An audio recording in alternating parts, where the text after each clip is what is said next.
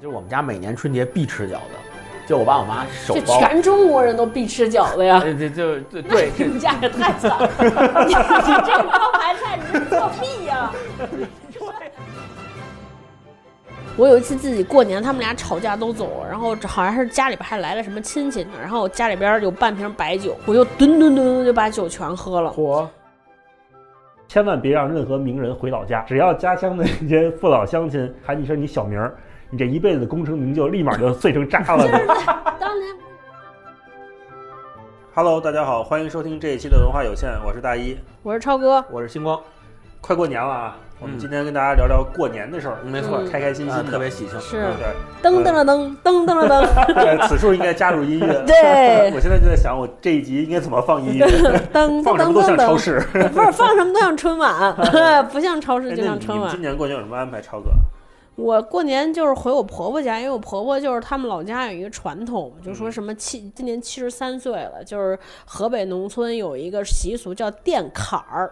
坎儿就是沟沟坎儿，就跟说七十三八十四，对对对对对，你们也有吗？有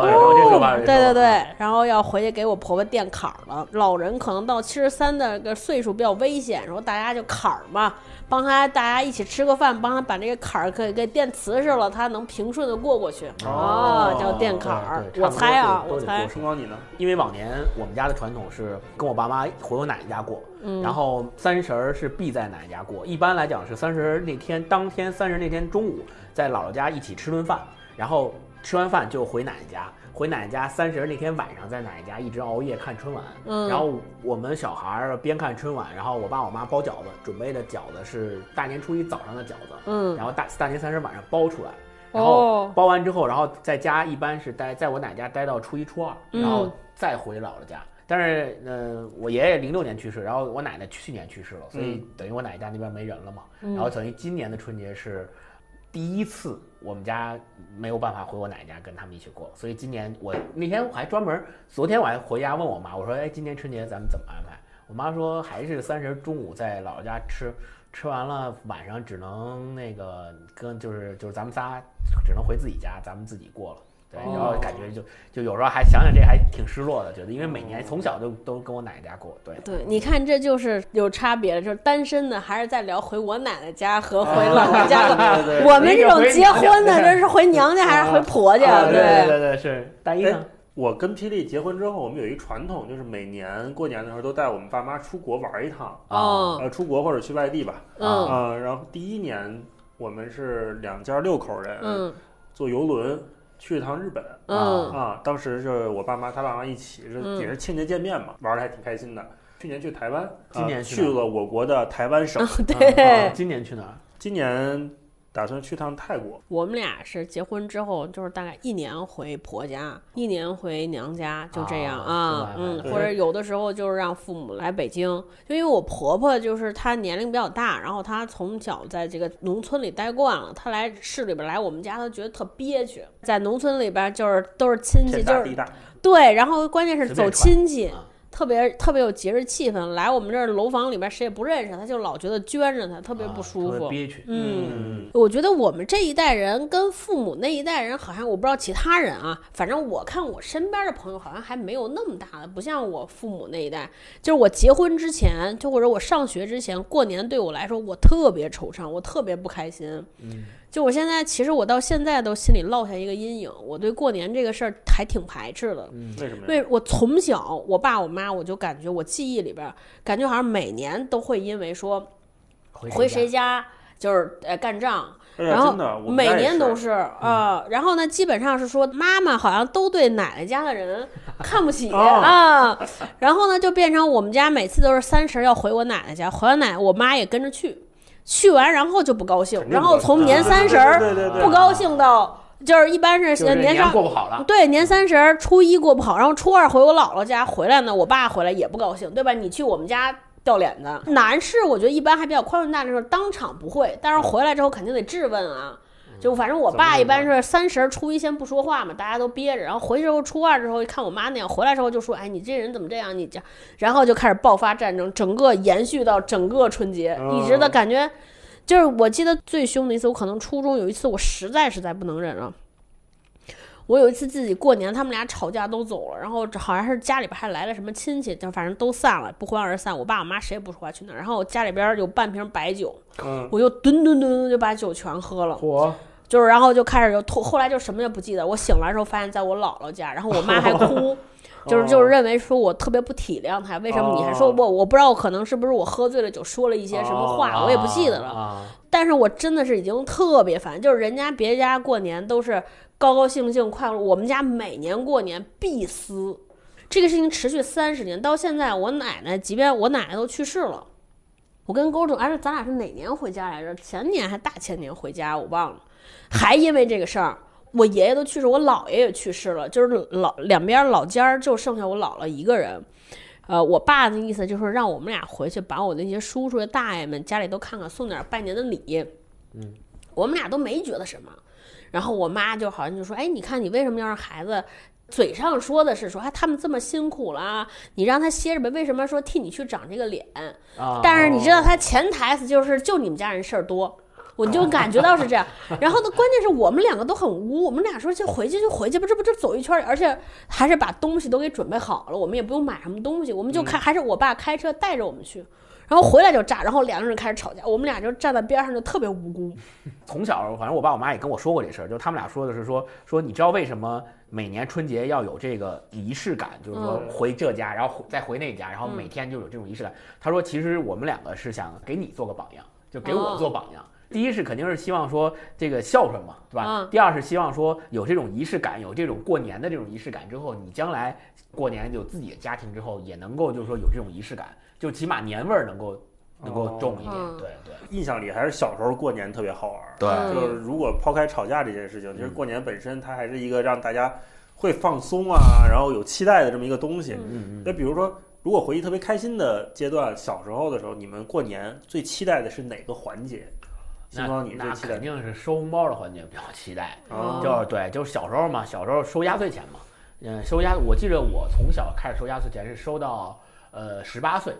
就是说到去年，呃对不，收到十八岁，说到十八岁就是说因为那个十八岁成年了嘛，嗯然后就不给压岁钱了，但是那个时候就是爷爷奶奶老辈儿人，还有包括这个家里的长辈也也都还给继续给嗯，但是后来等到我工作了，我自己能挣钱了，就真的不给了，对，就是他们给工作，对他们给我也不会要，就嗯妈一般给的话就就推辞，然后不会要就一般就塞回去，就这种情况。对，所以所以我妈也是，就是每年每年最嗯盼望的日子就是嗯第一个就是收红包，第二个就是每年回奶家可以吃好多好吃的。嗯啊，然后对这个是最盼望的日子。哦，哎，那你那个红包，我问一下，是你自己真自己收着，还是说你妈帮你先存着？呃呃最开始号称是存着，最后也没见还回来，都给你交学费了。呃对是这样是台词儿都一样。对，小小的时候是我妈跟我说，说这个你得自己留着，你得自己养成那个对吧，攒钱理财的习惯。嗯然后呢，那个说你要不会的话，那个让你爸帮你存上，就是在银行存个活期或存个定期。嗯然后这以后就是你上大学的学费。嗯，然后就那那笔钱，卡折子给你了吗？给折子一直在我中间也没取过，确实是每次的压岁钱都往那折子里存。哦然后确实是到最后上大学的时候，好像就是一次性取出来了，然后把那个钱当做我学费的一部分交了。但是其实没多少吧，就是交了，嗯就实现了这个仪式感，就他们也没嗯骗我，哦这个确实是这样。但是那你个零花钱不是压岁钱就不能花了呀，对吧？对对，不能花，我压岁钱从来没花过，哦，，对，压岁钱从来没花过，就一直攒着来着。超哥，你最期待哪个环节？穿新衣服的环节，啊，啊，就是回家都有新衣服穿，就是每年春节不是过年都得穿新衣服，而且就是那种头天晚上特别激动，说哎呀那个，首先是买新衣服的环节，以前在我们家 买衣服就是个仪式，啊。然后我记得我妈这种就是特别挑，嗯然后就一开始呢是说，呃，当你特别小的时候，他都给你准备好，都搭配好了。啊你过年穿，然后提前就是经常就会拿出来试，就是最早时候是给你织毛衣啊啊，说我给你织一个新毛衣，过年穿各种比量。然后我妈特别逗，我妈就是个追求完美主义的人，从今年过年之前说要给你织件毛衣，过年时候穿，一般等她就织完了拆，织完了拆，等到真正织好的时候都是都是后年，对，就是过年时候你永远穿不上，就她她不满意，但是你就有一个期待。然后他是特别小的时候给你配好，你就天天想说，哎呀，我到时候穿上什么样？嗯然后后来就是再大了，就是带着都能做决策的时候，领你去买，就是买衣服变成一个神圣的仪式。然后到后来都得焦虑，我妈说，哎呀，都大年二十九了，快快再买一个吧，就是还没有新衣服呢，就是赶紧去是集市里边挑啊什么这那的。然后一想到第二天要出门，就这个啊这身穿新衣服 look。头一天晚上激动的睡不着，说哇，然后因为小时候那个同学家离得特别近，你穿衣服就互相显摆嘛，嗯你就想说就是各种对我要穿这身新衣服，然后然后就是过完年之后特别盼望寒假过去哦啊，不是上学第一天都穿着新衣服去嘛。啊，啊，就是我当时还想说，我穿这身去，他们得怎么看我？就是 就是小时候的，然后然后你特别不理解，说为什么这些大人没有新衣服呢？嗯那过年图什么呀？哦。终于直到有一天我我上大学的时候，就发现对新衣服这个事情脱敏了，啊脱敏了。嗯，我后来想想说，这个事儿脱敏就是因为有了淘宝，可以随嗯时随地买。对，啊。天天都在穿衣服，不稀奇了。啊不稀奇了。你呢？我小时候最期待的事儿，我压岁钱其实没有，哦。因为我们家就是他俩吵架吧，就不不太回回老家，嗯，所以就谁家也不回。对，都不回哦，就很很很少回，可能六七年回一次这种。哦然后我妈也给我压岁钱，但是我印象里最早给我就二十，象征性的，意思对一下对，对，象征性，因为然后就也是塞一红包里，就放枕头底下，然后那块钱我也不记得怎么着了整个跟，圣诞节似的。也我也我也没怎么花，我也不知道干啥，反正嗯钱也不知道去哪儿了，可能是给我存了啊，干嘛的，我也对压岁钱没概念。对，没概念。然后我可能比较期待的，小时候真喜欢看春晚，哦，有这个看春晚的对传统。，我会特别关注说今年语言类节目怎么样，多不多。从小就是曲艺爱体好育爱好者者。真的是打开始放寒假，有时候就看电视。最喜欢看的节目就是那个记者去中央电视台报道幕后彩排，哦，啊对对对对然后看好多明星，对，看好多明星，然后在彩排，然后还采访说啊您今天演什么呀？嗯说那现在不能不能说，但是呢，我可以保证这个节目很有意思，啊采访这个。啊，对，然后还会记顺口溜，对不对？就好多段子，就是说对，没。错，这个采访就延续到三十儿当天，啊，就看电视。我想起来，看电视应该是我在过年最幸福的一件事儿。然后春晚还能播好几遍。对，三十儿当天从早上八点开始就有一个固定节目，叫一年又一年。嗯一年又一年就是从早上八点 yes 是吧？剪掉，一年一年就是从早上八点开始播，一直播到晚上八点，呃，那个春晚正式开始，嗯，演播厅一直是直播，对，啊然后他就一直是有记者在央视那个演播厅里去嗯。采访嘛，嗯，那那时候采访都是带妆彩排，嗯，然后能看着各种呃什么演员、明星啊，什么小朋友、群众演员说准备怎么样吃盒饭啊什么的，嗯。化妆间看一看。我跟我妈都特别喜欢看这种幕后场、哦幕后采访，嗯啊啊，然后就特别期待。嗯再到就是晚上八点钟就开始看春晚，嗯，就会觉得特别开心，因为那会儿看电视还是受限制的，哦，对对对不，是能玩命的没完没了的看电视，撒开看但是到春节就可以撒开看，从早上八点可以看到晚上十二点，啊，嗯十二点过还然后尤其是到十一点半左右的时候，那个小品是最有意思的，嗯一般都赵本山他们那个就出来了，嗯就出来了，那会儿就开始看小品，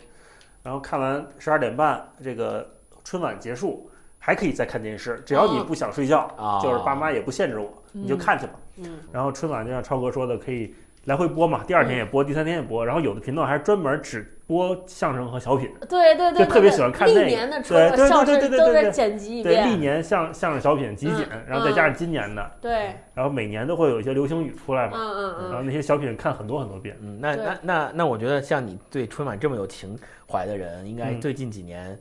你最近几年觉得春晚的质量是在逐年下降的吗？哎有这个明显的感觉这两年好像都没看，啊？因为有一年不是说在游轮上嘛，嗯就没看。事然后去年我们去台湾，在嗯台湾，然后手机看了也转播两眼也没再看，哦，然后后来就再回到呃回回到家里也没说再想补，就对这个东西好像已经没那么大兴趣了。淡忘。嗯就是它也是逐年的下滑，感觉。哎，你们家里边人打麻将吗？过年？嗯，我小的时候打，我小的时候一般姥姥家一般会组织打麻将，嗯。但是后来呢，那个长大了，当时我记得特别有意思，他们大人打麻将的时候呢，我妈有时候也上桌去跟他们一起打，嗯但是他们好像亲戚之之间不太打钱，嗯就只是说玩儿，互相之间玩儿。然后小孩嘛，当时我小，然后也不知道他们在干嘛，然后就就还挺好奇的。嗯然后我妈有时候还会教我，我特别我印象特别清楚。就我妈说你过来，你就说说我说这怎么玩儿啊？你妈说我过来，我我教你。说你看啊，这个这个你那个怎么能算赢呢？那个什么那个要么就是三个一样的，然后要么就是三个顺儿，然后呢三个三个这样的，再加两个对儿，一对一对儿，再加一对儿就就就胡了，就可以嗯就赢了。然后当时我记得从那个时候开始，我就为认这个麻将牌。就一直一直认到那个上大学打四川麻将、哦都没有认全过，就不是说没有认全过，就是比如打桶的，比如嗯，他那个这我刚拿一个桶，这个是六桶还是这个嗯是九桶？我要多看两眼我才知道是六桶还是九桶，不像人拿手一摸就知道那是六桶还是九桶，我不行，我必须得看啊。哦，你们呢？在我印象中，就是过年唯一就是关系缓和的时候，就是开始大家打麻将。嗯然后我就放松一些。然后呢，我心中有一个疑，因为嗯，就是平时大人老觉得就是不让你看，就是平时比如我奶奶家人，我上学四年级以后在我奶奶家，我妈不喜欢我奶奶家人的一点就是说他们平时喜欢打麻将，啊她觉得对孩子影响不好，不让我看。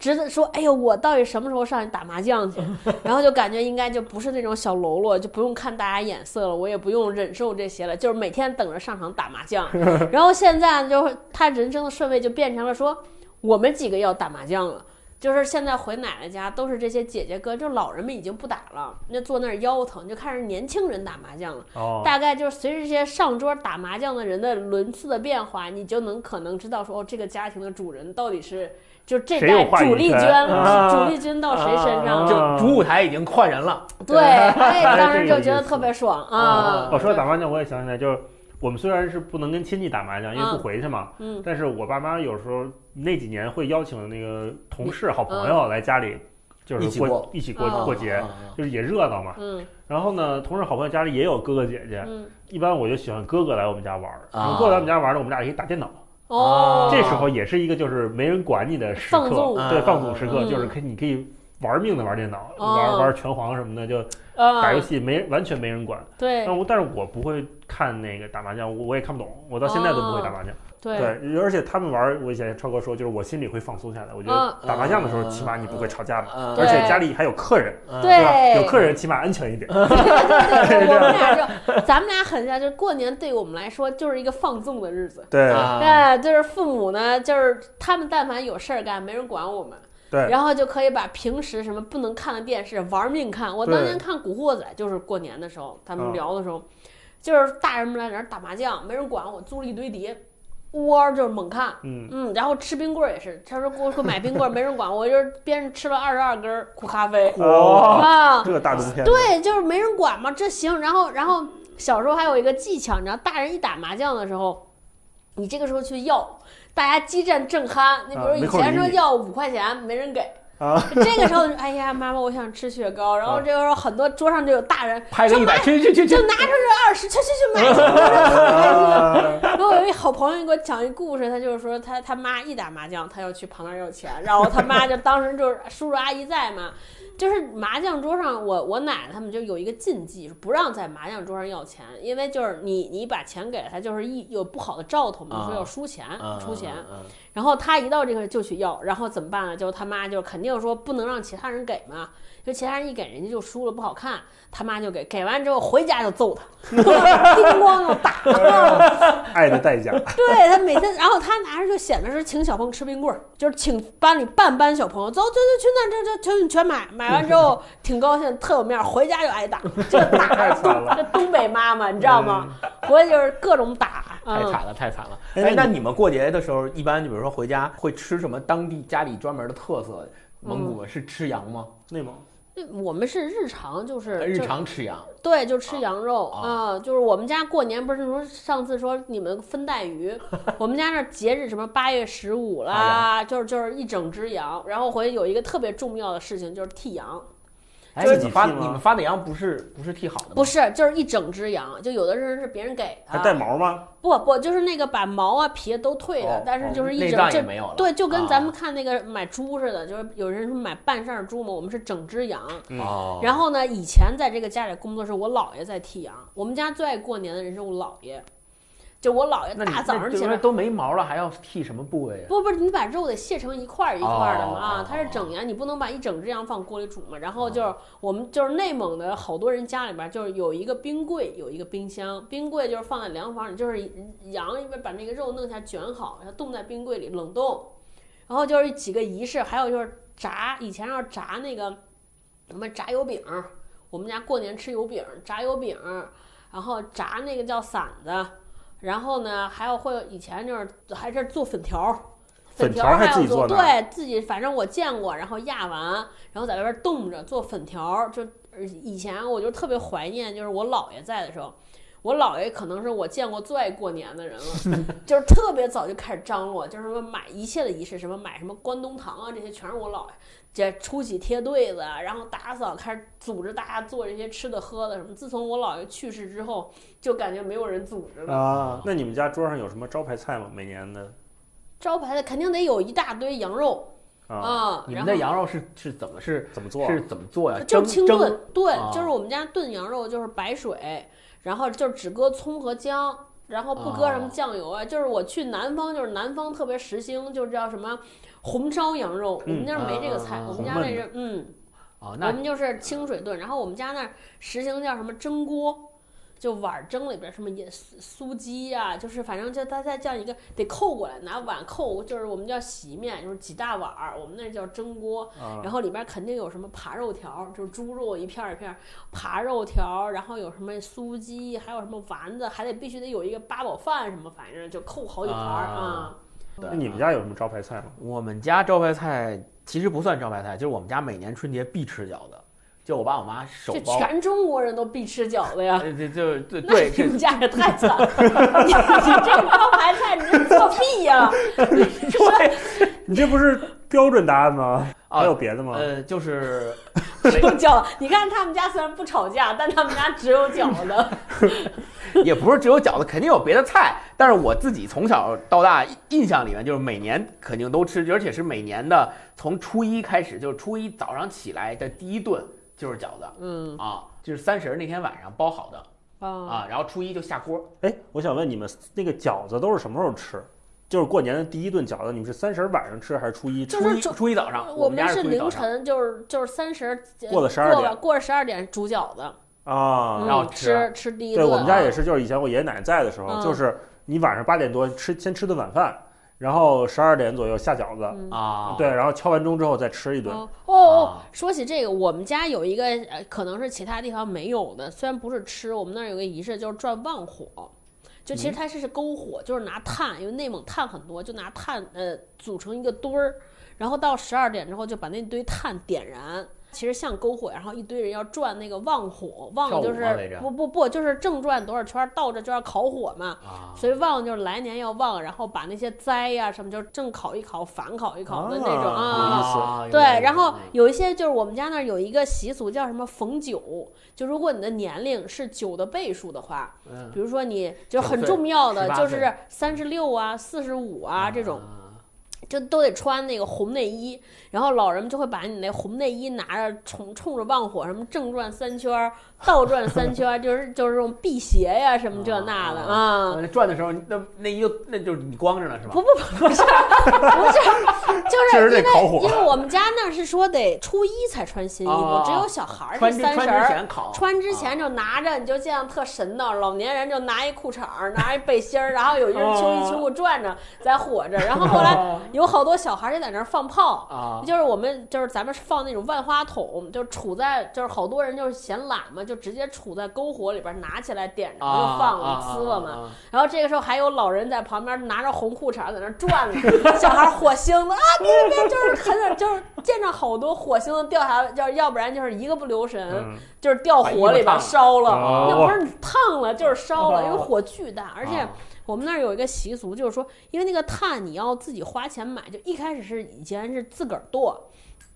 因为内蒙就煤炭大省的，自个儿剁，后来变成已经懒了剁。我们家那儿就过年专门有一个业务，就是堆旺火的啊，就这个人就过年直接点对对，然后就他帮你搭好，因为他还得挺难的，就是一堆底下大，上面小，就跟埃及金字塔似的那种。看谁家有钱，就看旺火堆的大不大。就是那好多煤老板，煤老板过年时候来一吨炭，嚯，堆一个一吨碳的，那这火得多大呀？一两吨的那种煤一晚上烧掉，而且是内蒙特别好的煤，大块煤。就对，就是一吨吨一个一吨碳的煤，就是这火得烧一夜呀。就是烧一夜，就是正常，就是旺火要烧的时间长，你才能旺的时间长嘛。啊，所以就是这种煤老板呢，家里煤又多，拿一吨煤带门门前。我们家以前那个小区巨不合理，就平时是这种公，就普通的这种呃呃大家住的公寓楼，然后中间几栋之间还会有一些别墅。独栋的别墅，但是其实也不是看看着就跟那个什么似的，就跟别人别家洋房似的，但是很大，嗯，就七八百平，就这些人家里就巨有钱，嗯，他们就会在家门口拿一吨炭。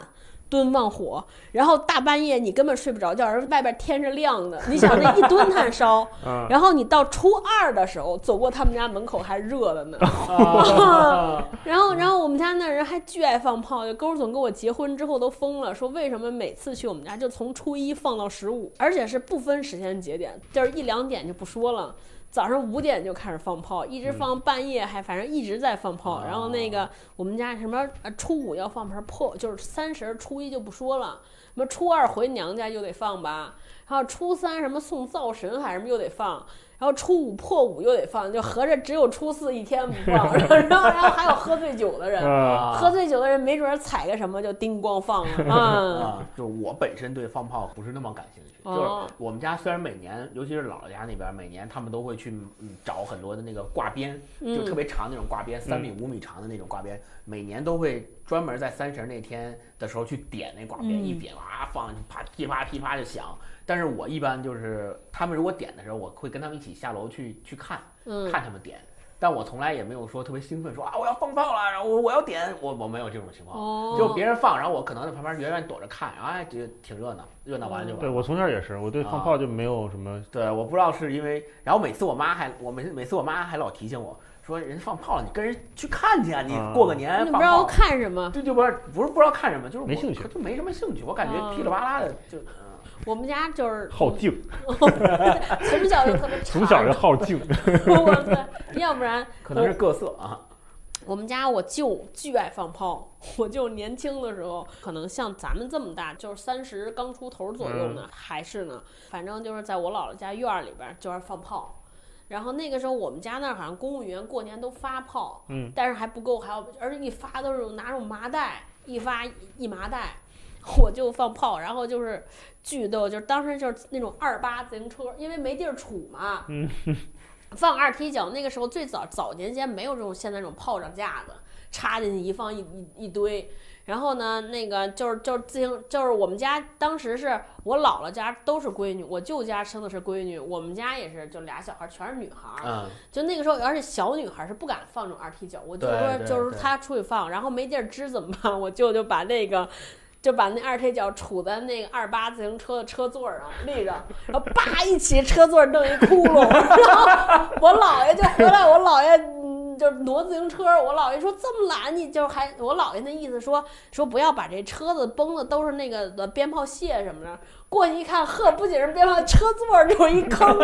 就不让说，嘘，别别别，不知道。后来就是我就是等到我舅有了孩子的时候，我们这些人就是长大了，我舅就特别支撑我们放炮。就是每天带着，你就见着唯一就是那院儿里边儿，我舅领着俩俩女孩儿去放炮，就是没我妹的时候领着我，嗯，然后二踢脚，然后那个说点，我就在那儿点，人都是小孩儿，就是小男孩儿，就我一个人在那儿乒乓一声放。然后那我妹长大之后，我我就说来来来找炮架子，就是一个，然后买最大炮架，能插三十六根二踢脚，我跟我妹吭哧吭哧插，然后从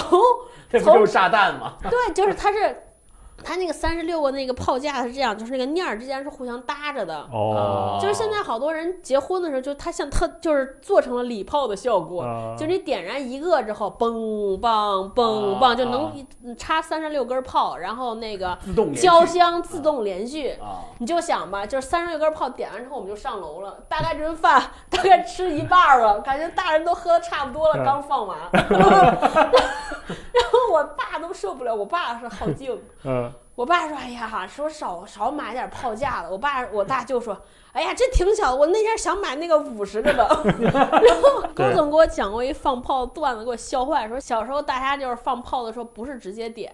就是拿一根香。啊，那是香，然后把炮放特别远，对对对点着之后，然后捂耳朵，然后 香特别长，一点完一捂耳朵就把这苗就烧就烧。然后那个二踢脚他不舍得，就是这个就是呃挂边儿，小孩儿不是炮少，不舍得一气儿都点了，就都拆成东西。啊，装兜里，放那点完捂耳朵，点完我耳朵香然后，就把衣服回去一看，都烧一窟窿，然 后新新的棉袄被烧窟窿，回去被家人打一顿。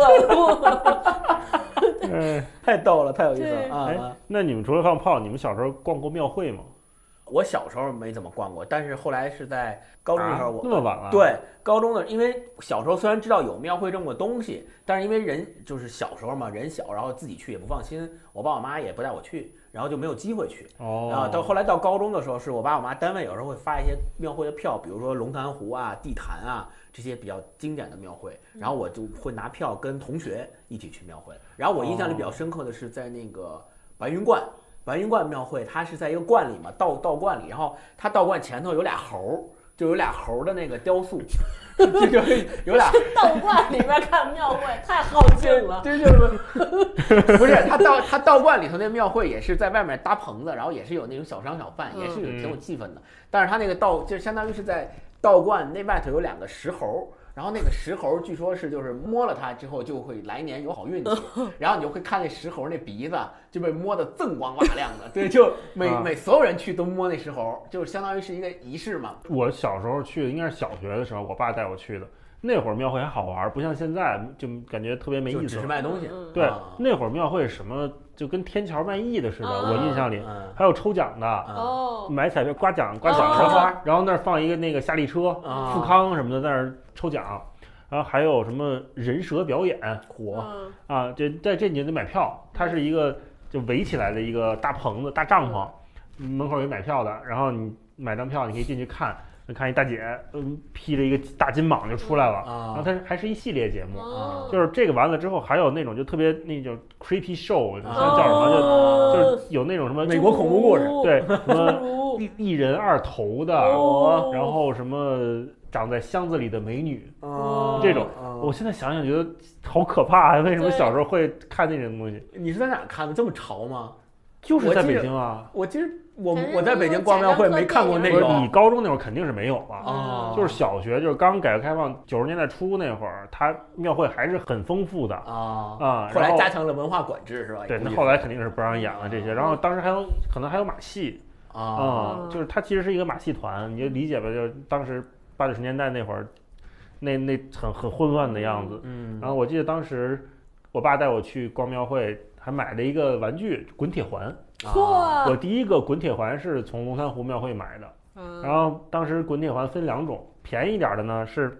单纯的一个铁环，再加一钩，嗯。就你可以推着走嘛。嗯。稍微贵一点的是那铁环上面还有仨小铁环，小圈儿，小圈儿对就是你推的好的时候，那小那仨小圈儿它是悬浮在铁环的某一个位置，能对当当当响的。嗯，好像当时是买了一个这个高配版的铁环啊。啊，然后一路能让它响吗？能就推了两下，好像就能推起来，特开心。啊。啊啊！还有不同的玩法，那铁环是你可以推着它跟它走，跟着它跑可以，年的悠悠球，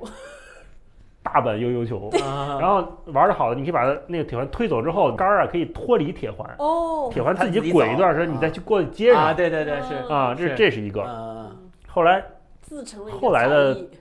可能隔年还是去哪儿什么庙会，然后又买了一空竹，啊哦就北京那种老玩意儿，我可能就玩过这么俩。嗯那抖空竹也是，我爸说，哎，这叫空竹，以前都没见过啊嗯。他说可以抖，然后就买了一个不大不小的。我还记得当时呃买的时候肯定不会玩啊，回来之后就在我们家那楼道里在那儿试，咣咣咣摔，然后抖一抖，哎，发现还抖起来了。啊然后后来发现空竹也有好几个玩法，对专门有表演的那种，还是曲花式的艺之家，对，还是还是曲艺，还是喜欢曲艺。还是不是在里边演，总之是在庙会里边都能见到对。我爸也是给我买过一空竹，然后他教我在家抖，他说你会抖这个吗？他说我们小时候都会，而且我玩的特别好。嗯，然后那个还有滚铁环，我爸也是，他说他说他小时候没什么玩的，就是自就是滚铁环，啊然后抖空竹，还有就是抽汉奸。对对对，我哦我刚想刚想说，对，我也买过，买过。抽汉奸。然后我爸我爸就跟我爸就跟我说说说这些玩意儿都是我小时候玩的，因为我他说他说不像你们现在那个那个玩游戏什么的，我们小时候没这个，我们小时候就就玩这些。然后说我然后我爸说玩的特别好，然后我爸说你不会吧，然后就就挑衅，就是你不会吧？我说我不会，然后他说我教你，然后我爸教我教我，然后玩儿就就当时是也不知道是是我笨还是怎么样，就是学了好长时间。都你好都静。都都没，好就学了好长时间都没学出来啊，对啊，嗯，我觉得可能是就是咱爸童年没有满足的心愿，借着咱的机会，他就想满足一下。嗯。可能他小时候没玩够的东西，啊就在在庙会上玩一玩。那你们经历过春运吗？春运你们俩应该没有吧？他在外地上学，我没有你没有？呃，我在外地上学是这样的，因为每年那个他是逆行，他从四川往北京来。每年放假，哦，对，，每年放假回来，一个是逆行，还有一个是放假和春节的那个假期不是完全重合的，就是每年放早点放寒假会比春节早一点，嗯所嗯，以我我就早就回来了，然后过春节是在那个假期中间超哥，你经历过春运吗？有一年寒假，我在学校好像是在新东方上课，回去的晚，赶上一次春运，就是买不着卧铺票了。北京和包头之间其实呃直线距离特别近，只有七百公里，啊不远对对，嗯。六百多公里，但是因为那个路不好，高原，就我们家那儿火车，今年才就前两天刚通了高铁，没通高铁之前，火车都得是就是呃朝发夕至，呃夕发朝至，都得十二个小时，嗯你说得多慢？然后平时一般呢就买一卧铺，上去睡一觉，白天就到家。然后后来因为没买上票呢，只能是硬座。没坐过硬座的人就是没有体验过中国的火车。然后关键是你知道，就是这种大学生就是特别淳朴，嗯，坐硬座，然后还有好多连硬座都没有的人就在那站着买票。然后有一天有一个大姐抱着孩子，我就觉得太可怜了，我说。我说那个，我我把我的座位让给他。我当时想的是说，咱们就是互相你换着坐换着坐，你坐一会儿，我坐一会儿。然后大姐就是觉得就是各种，哎呀，谢谢你，谢谢，哎，现在年轻人素质真高，叭一下就坐着不起。然后她，我说你在哪儿下？她说我在大同。然后就是大同大概就是走了三分之二的路了。啊我就在车上一直站了大概八个小时，哇晚上我晚上八点上火车，大概感觉站到零，然后大姐抱着孩子就睡着了，嗯我估计她可能也是想让。然后孩子也睡，他也睡，然后呢，那个我就当时我当时就想说我要不要推他，但是嗯你知道，就是大学生的一个气节，就是人都谢我不行，嗯我在那儿站在那儿就是硬挺，你知道回到家的时候，我感觉腿都断了，啊哇、站了八个小时。好人好事儿，真的是。是，嗯那不能瞎做。然后春运上有好多故事。我呢是回来的时候，经常回北京买票的时候呢，就我爸就会托人，我们我有亲戚在铁路上嗯买票，然后呢，就那个时候这些春运的，我那个才知道，就是这些所谓多出来的票是哪儿来的呢？嗯，就其实乘务员儿。就是之前那些卧铺本来是有一些席位是给这些列车员儿，可他要晚上休息的啊，乘务员儿晚上休息的。那这些乘务员儿就为了挣点钱，就把他那个铺弄出来，嗯，就可能呃就把他们的铺呃就出来卖，就是拿出来就是卖给别人了。是的，然后我那个发现说，我买的票都是那叫什么一车、二车什么之类，就是特别靠里，就就是拉着帘儿的，是能和乘务员儿，其实就是乘务员儿晚上几乎不睡，他们几个人挤在一个工作间里边就像空，姐那种挤着睡的，然后把这些哦铺，让出来给大家睡。嗯，这种票呢，一般你上车时候拿到票的时候是不会写几床几铺的，说你先上车，到时候给你补票。对，然后补票之后呢，到时候他就把你领在一个地方。那会儿还不是现在这种瓷的这种票，都是那种粉色儿那种票。上车时候他现给你打，现给你打完之后，你到了那个床，哎，你一看跟所有人都不隔着，就是大概是在一车啊、二车这种位置，对，然后就上去嗯爬上去啊。然后最拥挤的时候，我记得好多就是那种两个人睡一个铺，之前有一个段子说春运应该能申遗，啊就是非物质文化遗产。非物质文化遗产每年人类如此大规模的几迁徙，十亿、徙几十亿迁徙，人类每年的这么一个大迁徙，绝对可以当非物质文化遗产来申遗了。跟非洲大草原那个动物迁徙似的。对对对反正就是中国特色嘛。哎，那你们什么时候开始发现就是过年开始变得有点没劲了？有这个感嗯，感觉吗那肯定是有。我记得是从我上大学时候，那个时候开始，每年的春节就越来越没意思了。嗯为什么没意思你体现在几点吧。第一点是，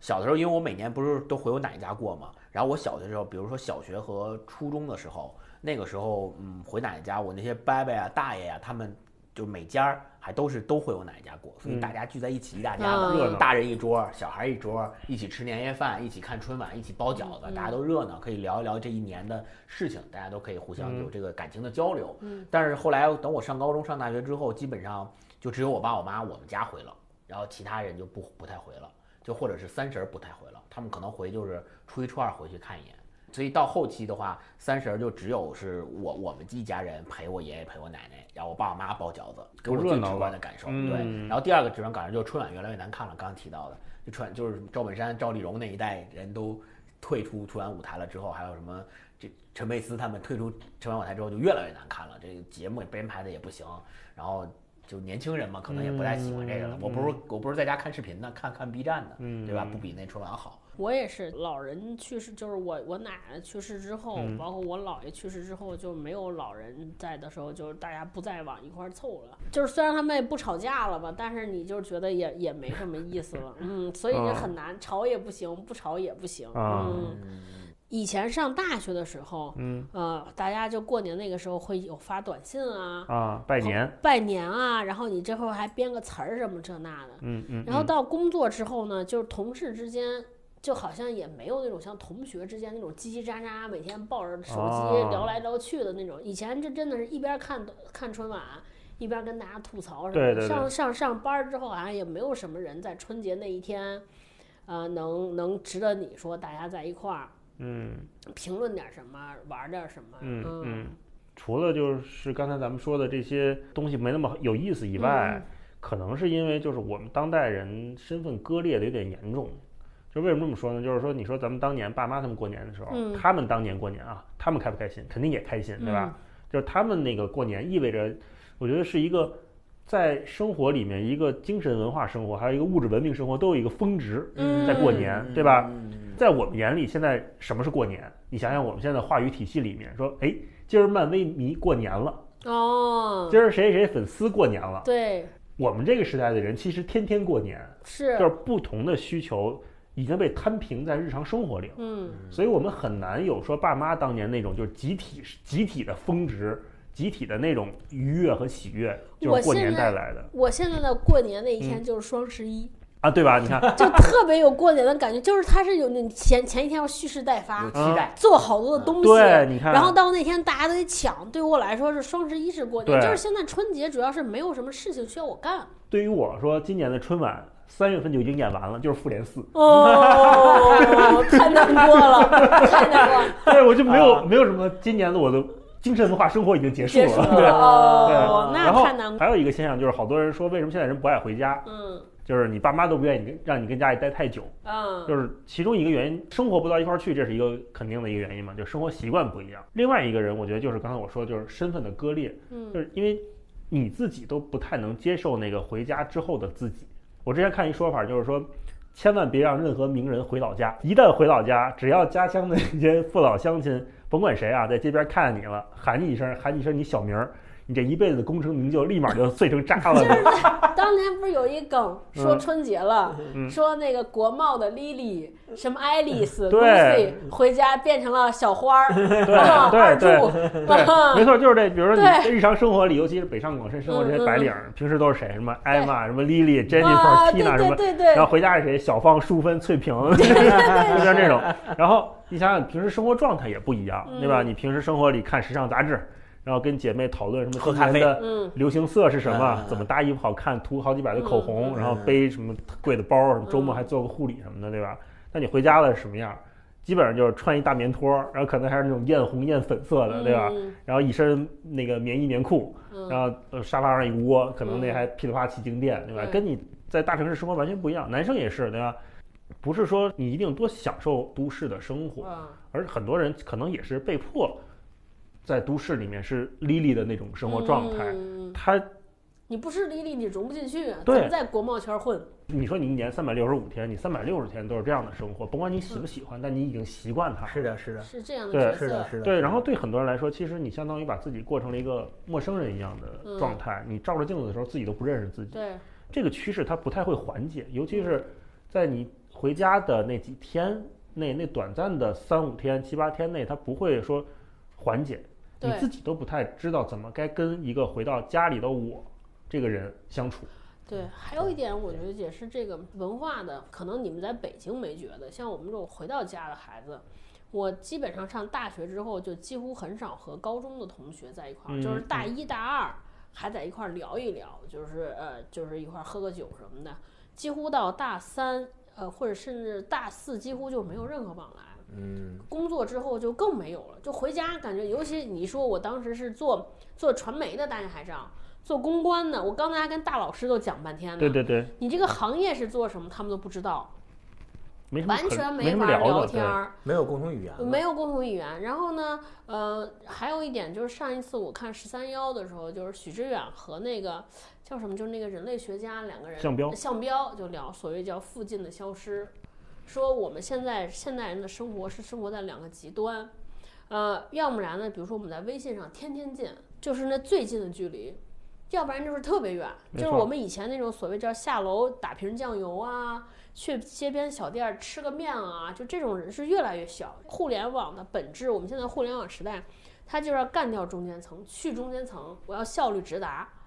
所以呢，就是我们之前所谓那种提供乐趣和温度的地方，其实是被效率所吞噬掉了。所以我们整个的生活就是就是回家，家是哪儿？好像家也回不去了。对，然后在这个大城市，好像也不是我的地方，没有归属就那个水词儿叫都市的陌生人。那要这么说的话，就是说，你们觉不觉得随着时代的发展，城市化这件事儿，是不是跟咱们过节这件事儿本身本质上它是不可调和的，或者说是有冲突的？我觉得回不去了，不可能的。但是这个也不是个坏事儿。亲身体验来说的话，你说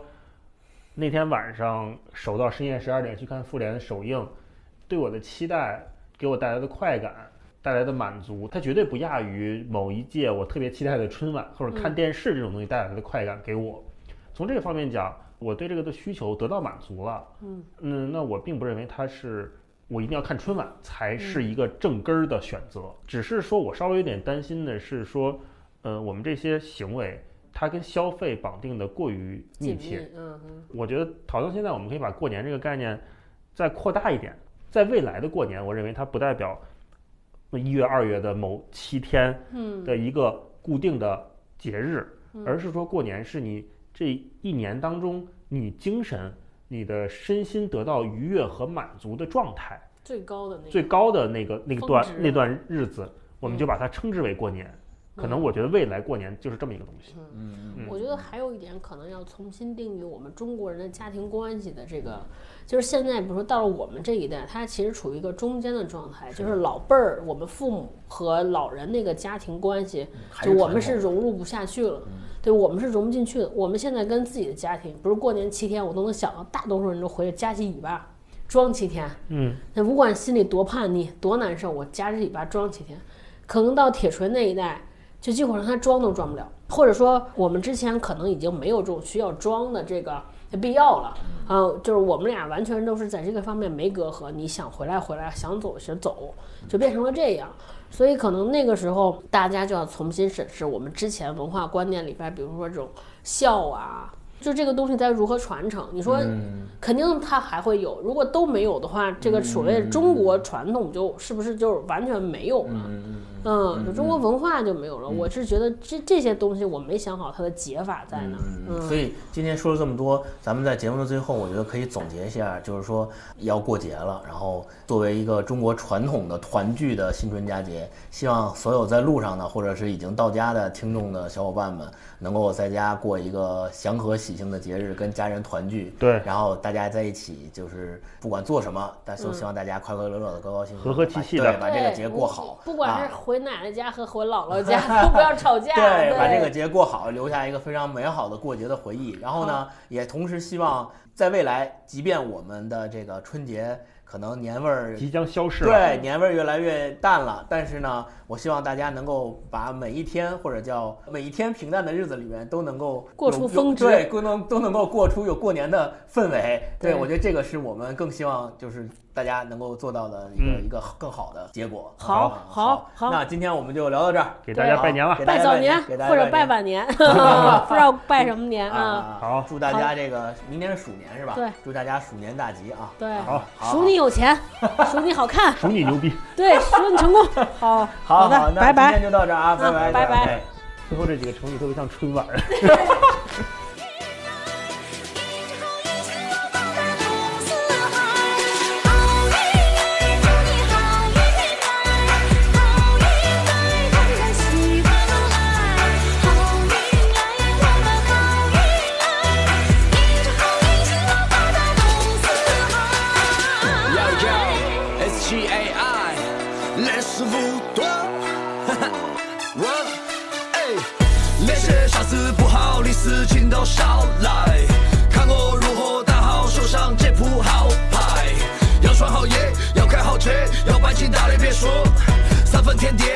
大片，演好自己的节目。Hey hey，look at me，我出身平凡，没得好命。Hey hey，不说那些，再大的困难我自己搞定。几个世界千变万化，就像是座魔法大厦。每天醒来事情太多了，遇到困难千万不要害怕，从来不熄灭，我只信我自己。生活要开心，打消所有顾虑，从来不熄灭，我只信我自己。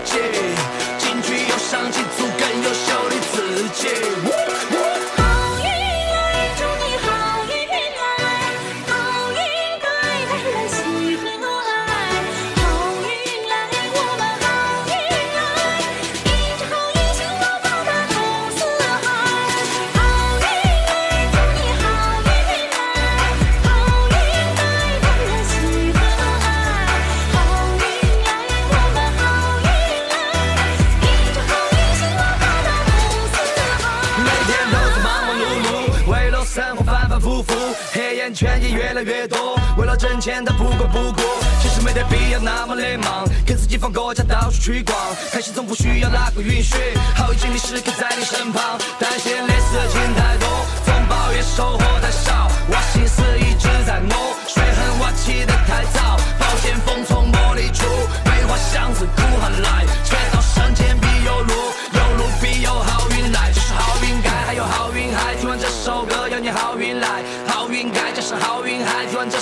有你好运来，好运该，这是好运。